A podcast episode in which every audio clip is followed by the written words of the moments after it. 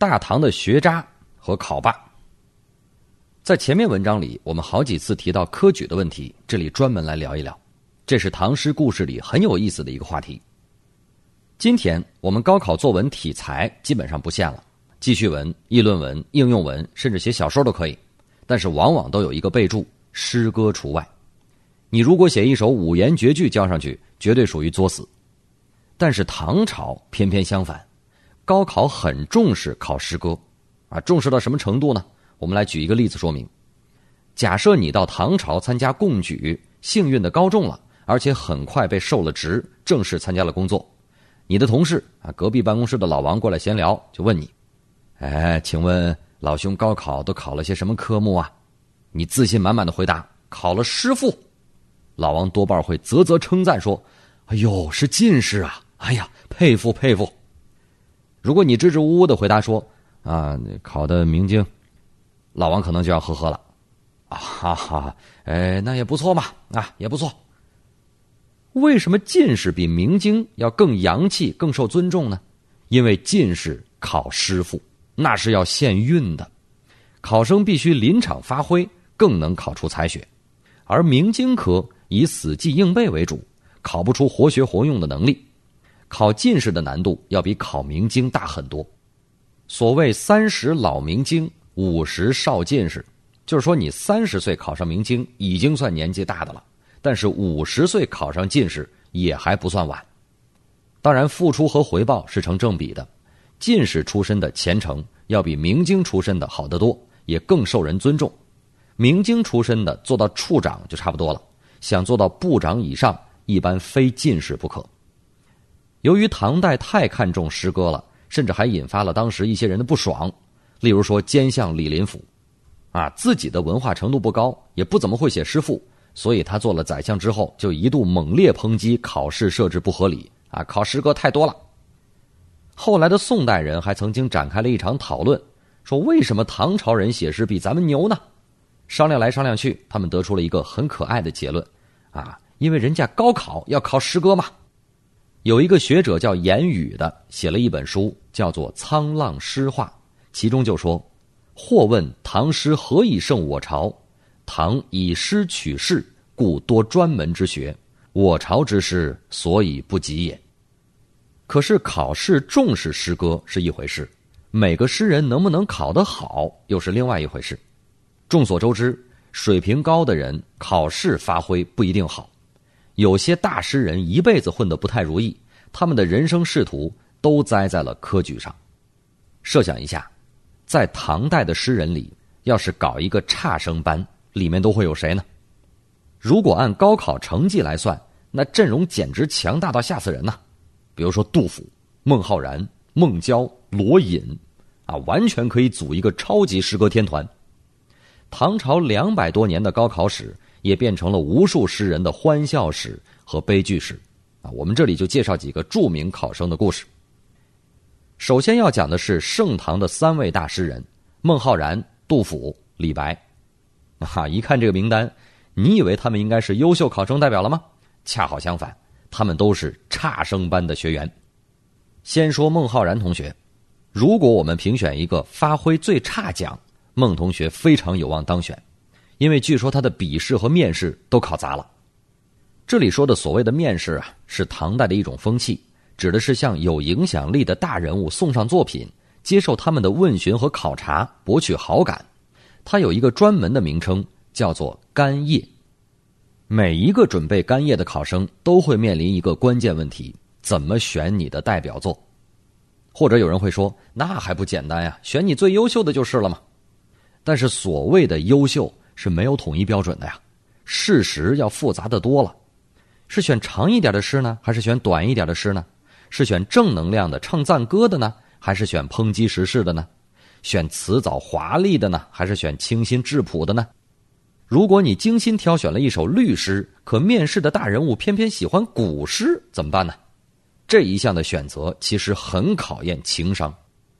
比如说中唐时期有一个叫做李贺的诗人，要接受当时文坛的一个大人物韩愈的面试，李贺选择给导师看的诗的标准。是声调壮丽，色彩凄艳，风格独特。他选择放在卷首第一的是自己的代表作《雁门太守行》。我们来看看这首诗，感受一下啊。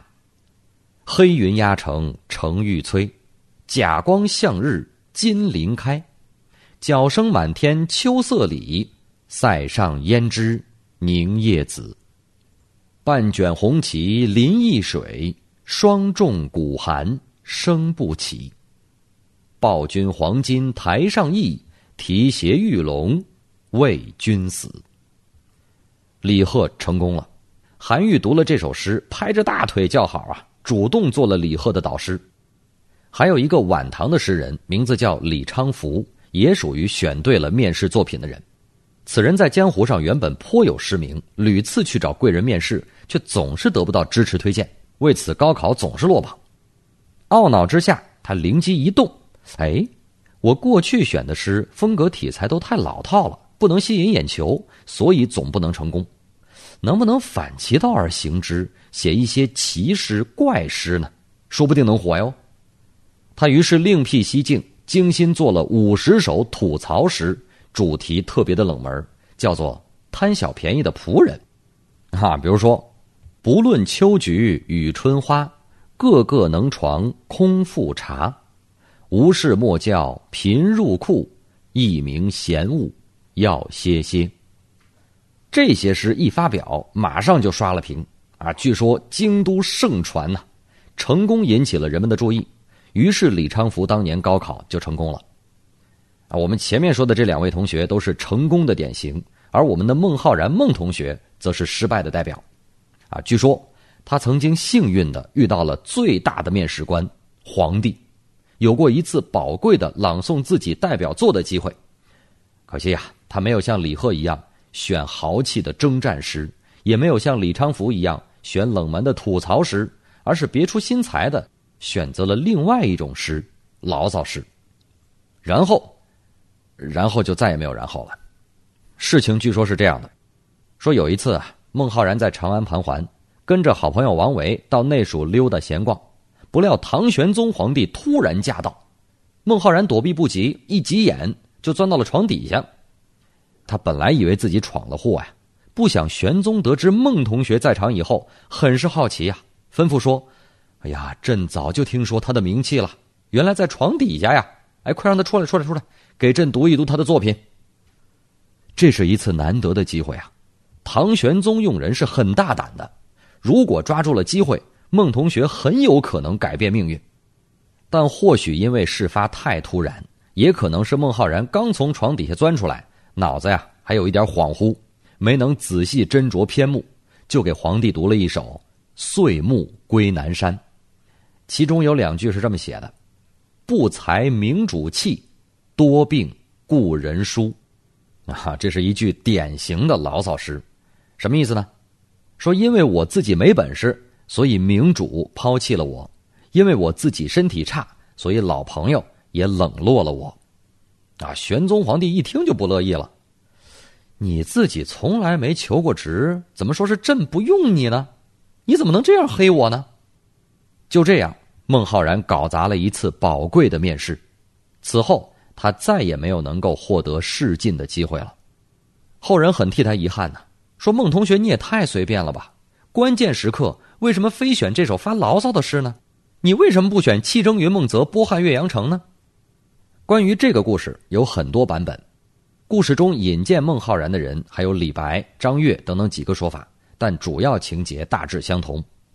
那么到底该不该相信呢？它听上去像是一个段子，虚构成分居多，啊，古往今来有不少皇帝驾到、才子钻床底的故事，人民群众固然是喜闻乐见的，但是可信度并不高。但是他又偏偏被正经史书《新唐书》收录了，编修《新唐书》的专家里面包括欧阳修、范震、宋祁、梅尧臣等等大专家，筛选史料是很严谨的。这一段材料如果太不靠谱。是不大可能被采用的。也许孟浩然本人确实情商低，生前可能见了某位高层，却没有发挥好，聊不到一块儿，后来被人附会了这么一个段子吧。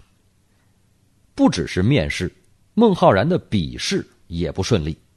他有一次高考的作文题目，据说叫做《奇迹长鸣”，啊，翻译成现代汉语就是“鸣叫的好马”。全文已经不得见了，只是传闻，其中有这么两句：“竹竹怀良玉，萧萧顾月明。”这两句诗遭到了后来宋朝人的鄙视，说这简直像小孩子写的一样幼稚啊！言下之意是，孟同学你名气这么大，临场发挥却这么差，你一辈子考不上，你你该。当然，这首诗究竟是不是孟浩然写的，还存在争议，因为在另一个唐代诗人张孝标的诗集里面有一首应试诗，其中也有一模一样的这两句，不排除是张同学的句子。被误栽到了孟同学的头上，但是不管怎么样吧，孟浩然不会考试，应该是无疑的。如果孟浩然是最差发挥考生，那么杜甫则是最倒霉考生。杜甫同学的高考经历简直是一个大写的惨字儿啊！他考的次数倒不算多，只有两回，和后来十不中的晚唐诗人罗隐同学比，已经好太多了。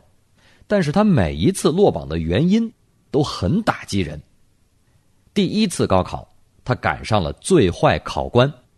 关于杜甫的首次高考，很多人说是在开元二十三年。本书前文“猛人杜甫”一个小号的逆袭，也是采信的这一说法。这一年的主考老师叫做孙替。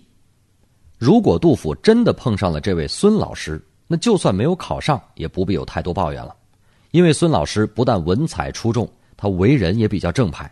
还以知人善任著称，他的同事著名的颜真卿就曾经这样评价孙老师，说他经和进士，虽全要不能逼。然而杜甫碰上的很有可能不是这位孙老师，他有可能是最后一年参加的高考，也就是开元二十四年。比如香港的学者邝建行先生就做过一番仔细的考证，认为杜甫首次高考应该是在这一年。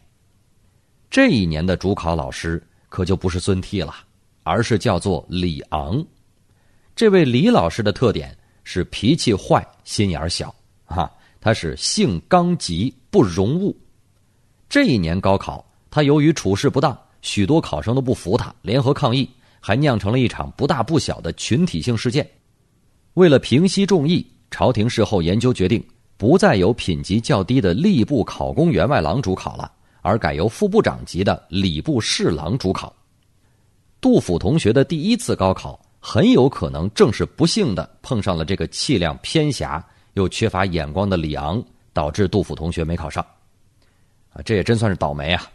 因为此前靠谱的孙替老师曾经主考了两届，杜甫一次也没赶上，而偏偏李昂老师一上任他就赶上了。在这一次挫折之后，整整十二年里。杜甫再也没有报名考试，直到天宝六年，他才再一次参加考试。考试的结果，我们在此前文章中说了，一个人都没录取。兼相李林甫说这是也无遗贤，真的很同情杜甫啊。今天我们大家多读一读杜甫的诗，算是对这位伟大诗人在天之灵的一点安慰吧。如果说杜甫是最倒霉考生，那么李白呢？他一直被当作是。最傲娇考生，他被认为是干脆放弃不考。一直以来，李白给粉丝们的印象就是不肯高考，要以白衣取倾向，希望自己今天还是老百姓，明天就进京当部长。比如说，袁行佩老师就说了，李白不屑于参加科举考试，他希望凭借自己的才能和声誉，得到某个有利人物的推荐而直取倾向。可是李白真的那么清高吗？我们不能不产生一点点的怀疑。同时代的杜甫、王维、孟浩然们都可以去考试，唯独李白就这么的特立独行，骄傲到不屑于去考呢？李白没有参加科举，很有可能不是什么傲娇，是他根本就没有资格去考。在唐朝，一个读书人想要参加高考，是要核实身份的呀。考生得拿出户籍、谱牒之类的证明材料来以供审核。那么李白带着户口来不就行了吗？没戏。李白的家世是一团迷雾啊，家无谱牒，长期不上户口，甚至他祖上的名字都没法确定，多半是过不了审核的呀。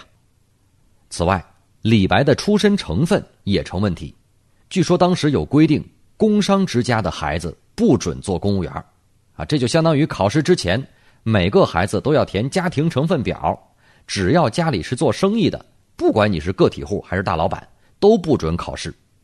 按照很多学者的说法，李白的家恰恰就是做生意的，所以李白同学不是不屑于考，而很有可能是根本就不能考，他根本就不是什么最狂考生。而是应该值得同情的家庭成分最差考生才对。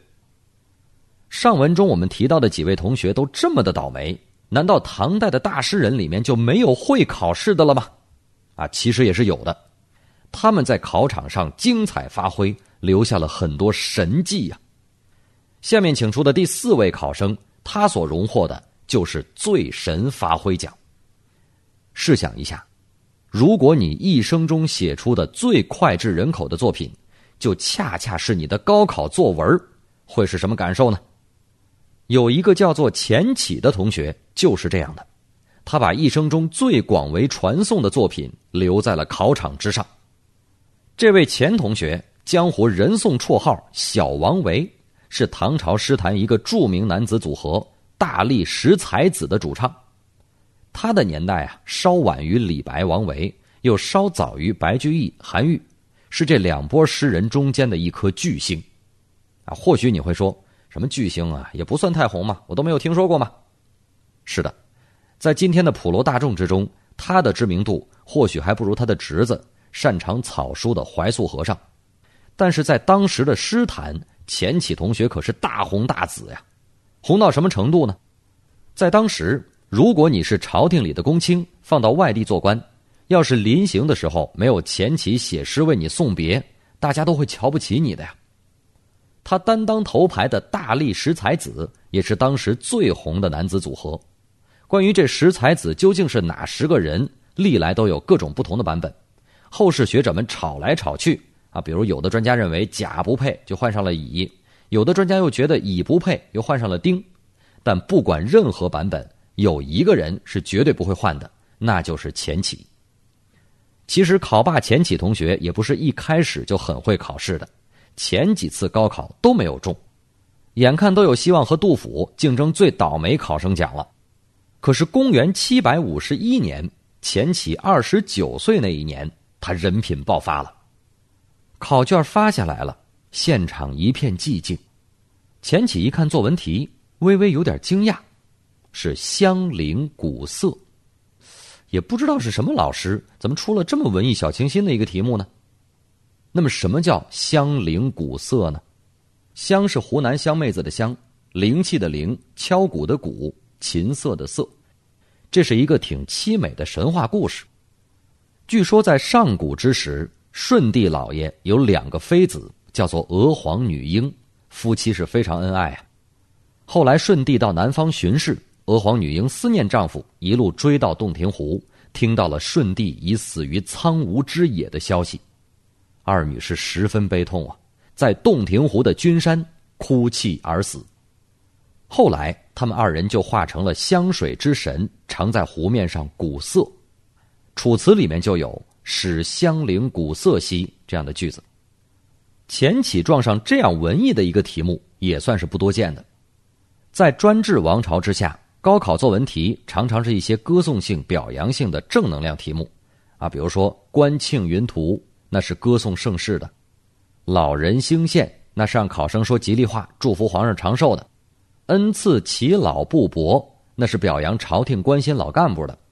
考生写出来的诗也往往都是“金汤千里国，车骑万方人，竹雾鸣遥日，垂衣辟雨门”这样没什么实际内容的颂扬之作。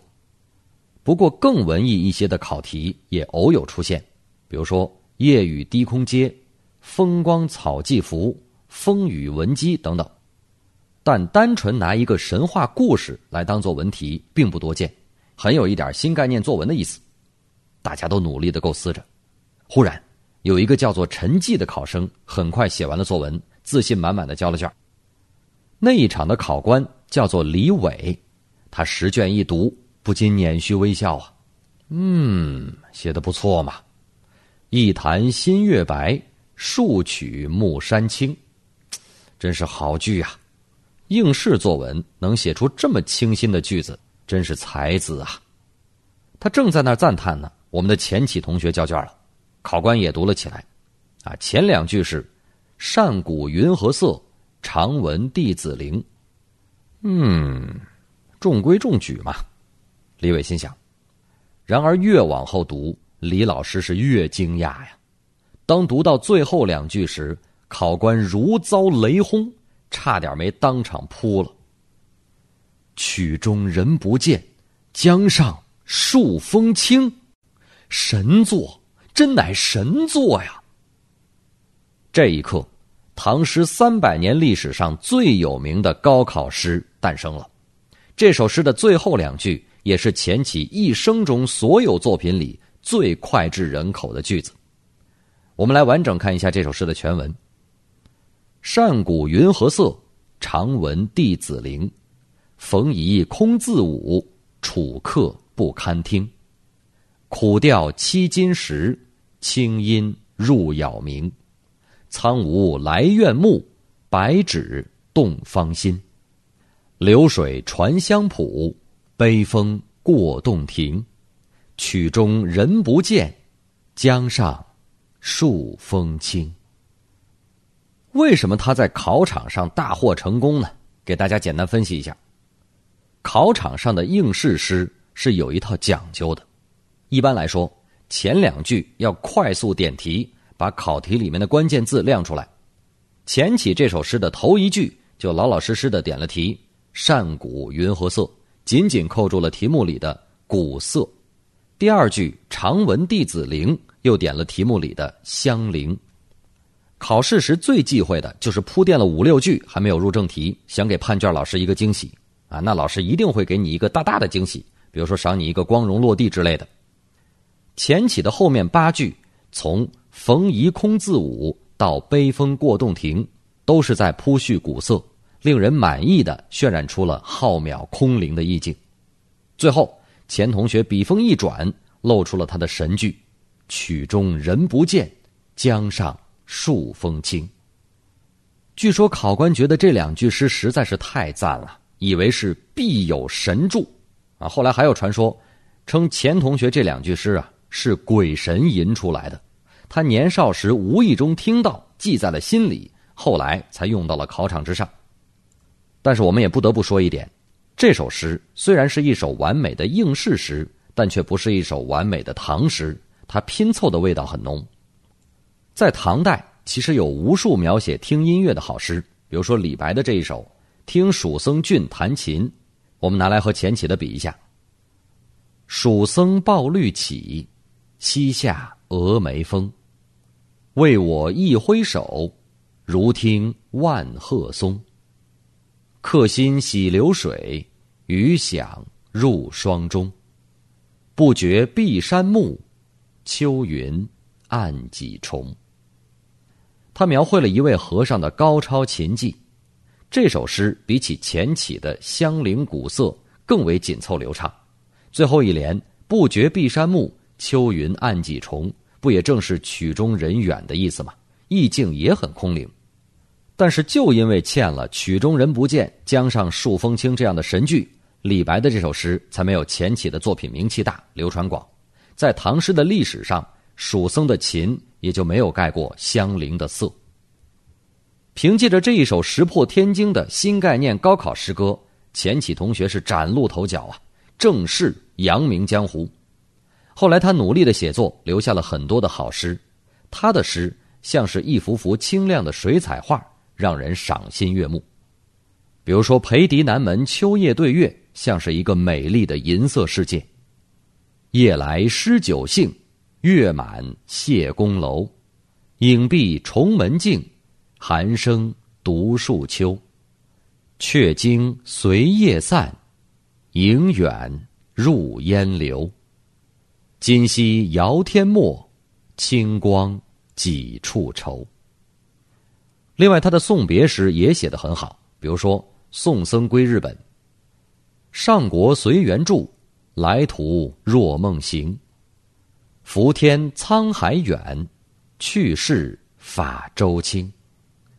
水月通禅寂，鱼龙听梵声。唯怜一灯影，万里眼中明。难怪江湖上人人都以得到他的送别诗为荣了呀。钱起不但五律写得好，也写了一些不错的七言诗，比如说《归雁》：“潇湘何事等闲回，水碧沙明两岸台。二十五弦弹夜月，不胜清怨却飞来。”这首诗是有趣的一问一答，说：“归雁呐，潇湘那么好，你为什么离开呢？难道你不留恋那里碧水明沙和丰足的食物吗？”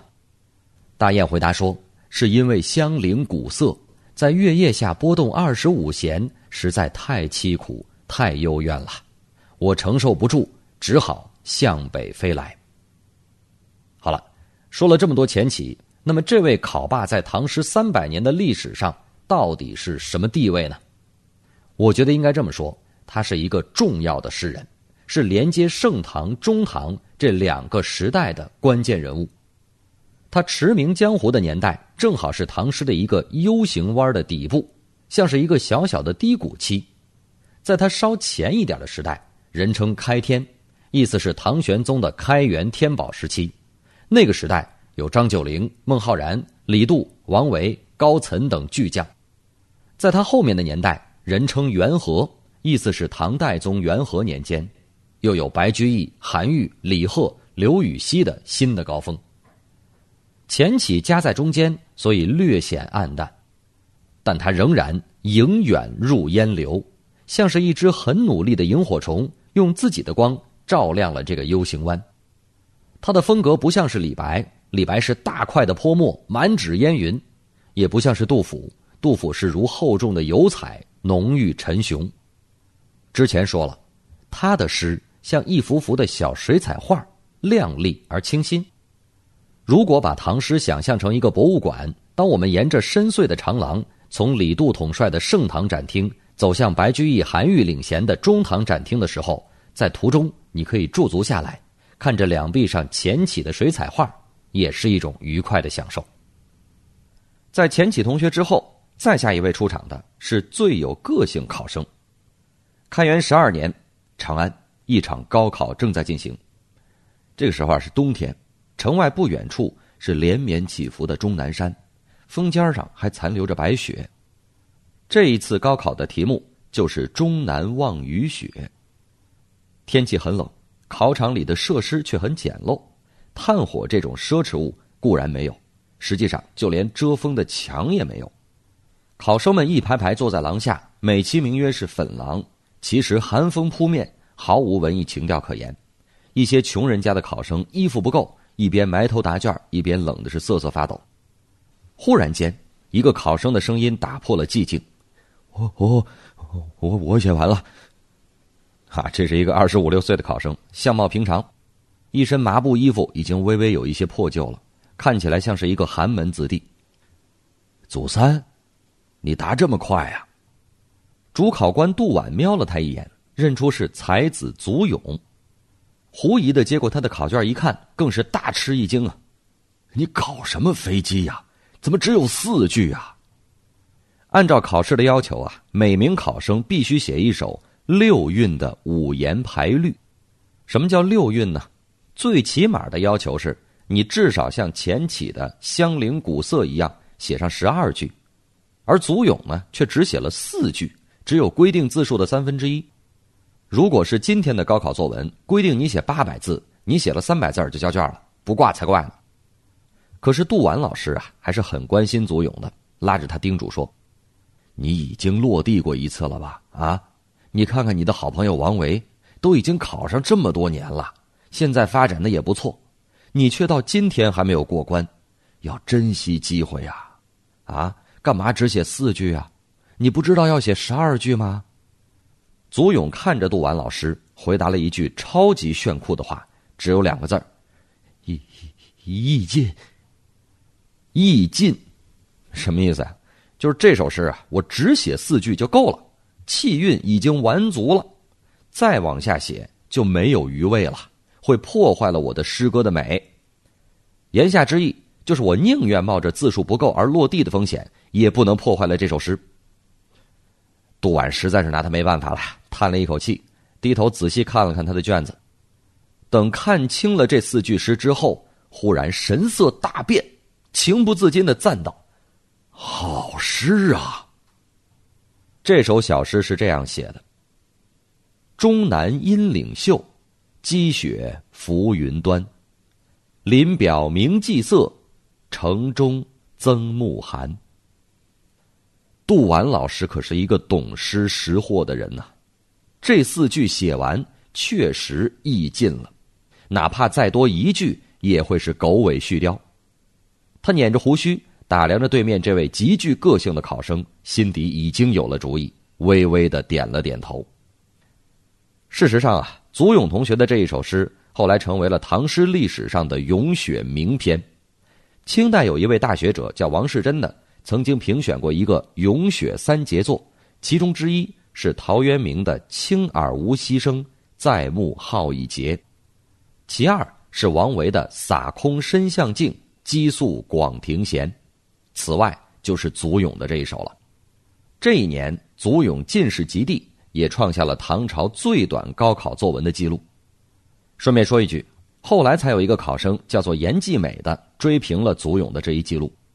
他考试的诗题是“天津桥望洛城残雪”，因为时间太紧，精神高度紧张，只匆匆写了四句。心寄洛城端，千家积雪寒。未收清尽色，偏向上阳残。哎，考官觉得写的不错，也破例让他通过了。个性考生之所以能够存在，是因为有个性考官。祖咏和严继美这两位同学能够及第，都是遇见了宽宏大量、好说话的考官呐。如果遇上了严格的考官，那他们就麻烦了。比如说，唐宣宗大中十二年的一次考试，有的考生在写诗的时候犯了忌讳，用了重复的字，啊，严格的说这是不行的。宣宗拿不定主意，就问考官，说这种情况能不能录取啊？考官回答说，当年钱起写香菱古色就用了重复的字，第四句“楚客不堪听”和第十一句“曲中人不见”重复用了“不”字，但钱起还是进士及第。这首诗也成为考试诗里面的名篇，所以偶尔重复也是允许的吧。但是唐宣宗是比较严格的，坚决认定写诗不能用重复的字，那位考生也就被刷掉了。要是祖咏遇到唐宣宗，他的卷子呀，大概要被揉成一团塞进垃圾箱了。可叹的是，祖咏同学虽然进士及第，但仕途并不顺利。在唐朝，并不是考上了进士就有官做的。而要等到吏部受职，起步的品级也不会太高。如果你没有关系、没有人情，可能要等上十年、二十年都得不到职务。就算被受了职，也是偏远地区的鸡肋岗位。祖咏就是这样啊，考上进士以后，只到偏远省份做了一个小官后来是越混越差，最终隐居在河南汝坟，靠打鱼砍柴过生活。作为朋友，王维很同情他，说他是。结交二十载，不得一日展，就是说没有一天是得志的。但即便如此，翻一翻他留下来的三十多首诗，会发现他虽然有时候也很苦闷，但心气儿依然高昂。尽管生活很困难，从进士一路混成了樵夫，却依旧是那么有个性，依然和当年在考场上一样。我们来看他的这一首《望蓟门》：砚台一望客心惊。箫鼓喧喧，汉将营。万里寒光生积雪，三边曙色动微惊。沙场烽火连湖月，海畔云山拥蓟城。少小虽非投笔吏，论功还欲请长缨。小时候我读七律啊，喜欢做一个游戏，就是把每句的前两个字去掉。得到一首新的五言诗，祖咏的《望蓟门》就非常适合这个游戏。一望客心惊，轩轩汉将营。寒光生积雪，曙色动微惊。烽火连湖月，云山拥蓟城。虽非投笔吏，还欲请长缨。读了这首诗，你会感觉到这个所谓的汝坟隐士，其实是多么自负的一个人呐！就像他隐居时诗里所写的鸟儿一样：“高飞平立志，巧转任天资，且长凌风和，成春自有期。”告别了祖勇，我们的颁奖大会也逐渐进入了尾声，让我们来颁发最后一个奖项——最咋呼考生。哈。话说，在大唐帝国的高考史上，曾经发生过这样的一幕：公元七百九十六年，在长安城，一个四十六岁的老书生策马狂奔，像中举的范进一般高呼：“中了，老子中了！”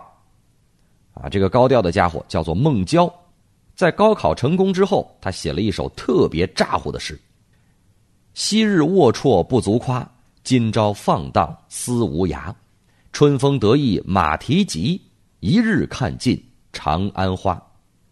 翻译成现代流行语就是：让我们青春作伴，活得潇潇洒洒，策马奔腾，共享人世繁华。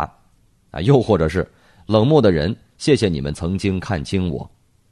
其实高考命中之后得意洋洋的诗人不少，很多大诗人都疯狂庆祝过。比如说杜牧，考上以后曾经欢歌：“东都放榜未花开。”三十三人走马回，秦地少年多酿酒，已将春色入关来。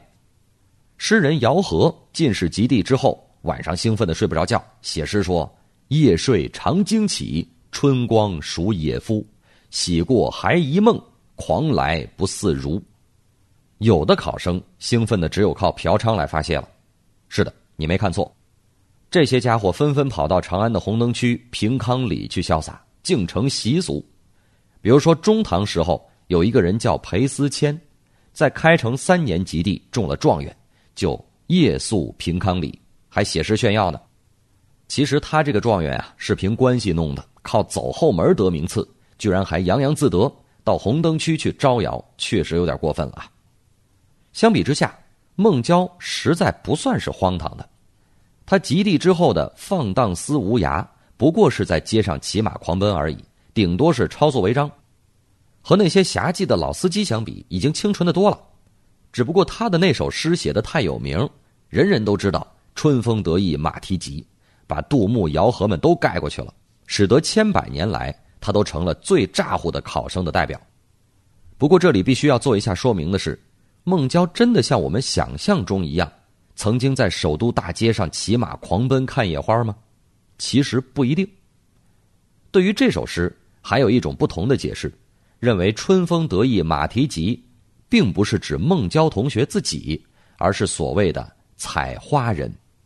这就牵涉到当时的一个习俗，在高考放榜之后，进士们会参加各种庆祝活动，包括所谓的曲江大会、雁塔题名等等，而其中有一项活动就叫做探花宴。在这项活动中，会派出所谓的探花使者，采摘全城的美丽花朵，供进士们观赏，所以他们马蹄疾。而这些花呢，都会在宴会上呈现，所以孟郊就可以一日看尽长安花。这是一种很煞风景的解释啊！在我的内心深处，倒宁愿那个在街上策马狂奔的人就是孟郊，而不是什么探花使者。孟郊的一生有点像祖勇。其实很少有这么得意的时刻，大多数时间里他都活得很憋屈。此人的外号是什么呢？穷者，啊，贫穷的穷。文坛大佬韩愈在介绍他的时候就说：“有穷者孟郊。”不说布衣，也不说韩氏，直接来这么一个穷者，说明他也真是穷困到了一定的份上了。在进士及第之前，孟郊实在是憋得太苦了。四年之前。他和韩愈、李官一起去考试，结果朋友们都中了，偏偏就他没有中。他给李官同学写了特别幽怨的一首诗：“昔为同恨客，今为独笑人。舍与在泥辙，飘寄上云津。卧木一成度，气花难再春。埋剑谁识气？暇闲日生尘。”是不是很憋屈、很可怜呐？他还有一首诗，名字就叫做《落地》，更是通俗易懂。晓月难为光，愁人难为长。谁言春雾容？独见叶上霜。雕恶失事病，交疗假意降。气质负气质，情如刀剑伤。真的是很惨呐，这也可以理解，在他的那个时代，科举考试几乎是底层读书人唯一的出路，等于是集高考、公务员考试、司法考试等等所有重大考试于一役，中与不中，天壤悬隔。一旦考上，就是进士出着地，头上七尺艳光；万一考不上，就没脸见人了，头上没有七尺艳光了，变成七尺晦气，连老婆也看不起。中唐时期有一个人叫杜高，高考不上，老婆就做了一首尖酸的诗，叫做《夫下地》。良人嫡嫡有奇才，何事年年被放回？如今妾面羞君面，君若来时尽夜来。所以我们充分同情孟郊，也特别理解他考上之后的疯狂发泄。如果换了是我，会不会比他更疯狂，甚至冲到平康里去都不好说。可是有一说一啊。如果把他和杜甫一比，可就比下去了。孟郊和杜甫都是抱负远大、深切的渴望功名的才子。他们一个是朝思楚国愁，暮思楚国愁；一个要治君尧舜上，再使风俗淳。他们也同样的落地两次，官运不顺，贫病交加。他们的痛苦应当是相同的，但是他们的境界是有区别的。孟郊写了一首又一首的落地诗，反复的舔舐伤口，品咂痛苦；而杜甫却能从自己的痛苦里生出一种大胸怀来，体会到别人的痛苦、世界的痛苦。杜甫写《壮游》，一开始也是在舔舐伤口，也是在品咂痛苦。他讲到自己在宫廷里写作文，大大的露脸，天子废时诏，群公会宣长，也是沾沾自喜的。又讲到自己随后落地，五下考功第，独辞经隐堂，也是郁郁不平的。这和所有落地的考生没有什么两样。但杜甫不会总是沉湎在自己的世界里，像孟郊一样向鱼而泣。鲁迅说：“积习又从沉静中抬起头来，写下了以上那些字。”杜甫则是积习又从痛苦中抬起头来，写下了一些不一样的伟大文字。